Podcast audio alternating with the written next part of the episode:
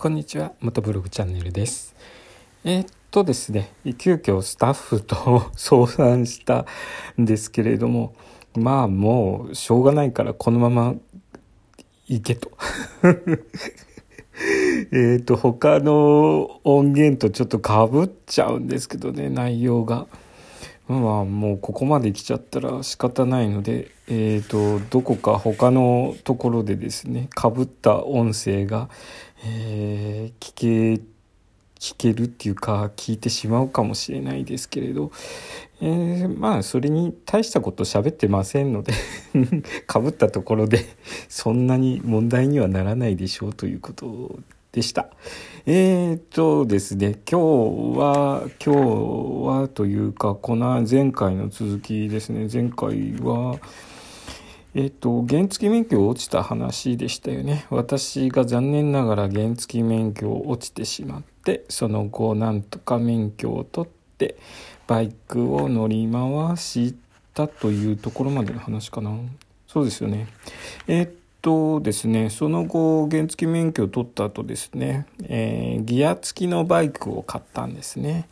そしてですね、そのバイクでいろいろなところを走り回って、すごい楽しみんだわけです。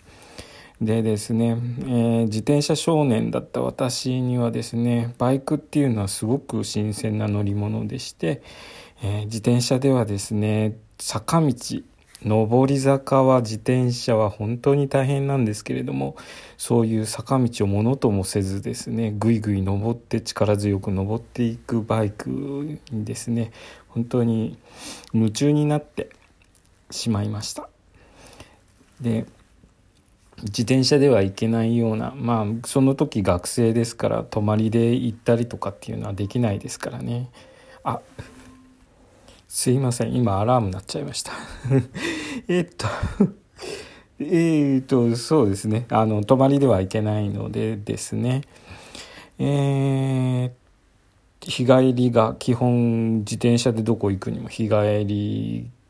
しなきゃいけなかったので行けるところっていうのはやっぱり限られてたんですね。行動範囲が限れられてたところですね。バイクに乗ることによってその行動範囲が非常に広がったわけですね、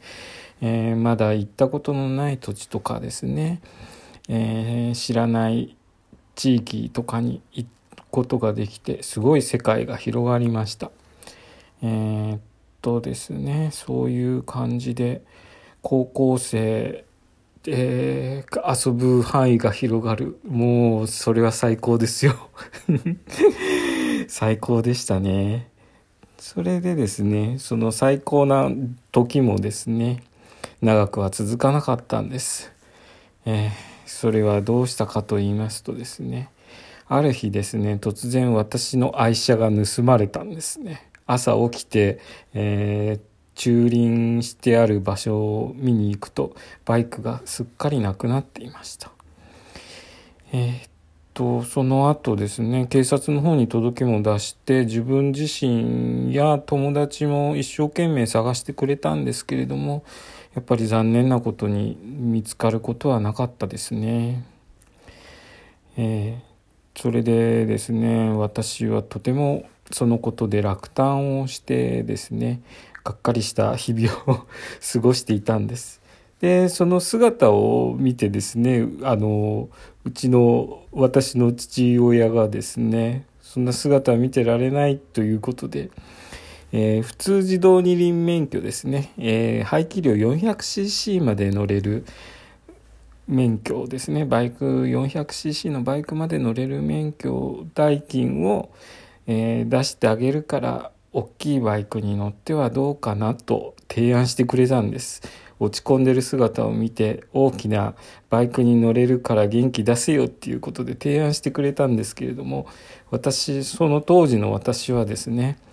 いやそのバイクが盗まれたからといってあの大きいバイクに乗ることはなんか違うと思ったんですね。えー、そこでなんで違うと思ったのか 今では思い出せないんですけれども。うんなんかその大切なものを失ったのにそれに、えー、覆いかぶせるような形で、えーかえ、うん、覆いかぶせるような形で何か違うバイクに乗り換えるっていうのは、うん、少年の心的には許せなかったんでしょうね。えー、そんな感じで原付のままで過ごすことになったのです。はい。今日の、今日のというか、えっ、ー、と、ちょっとこの話はここまでとさせていただきますね。えー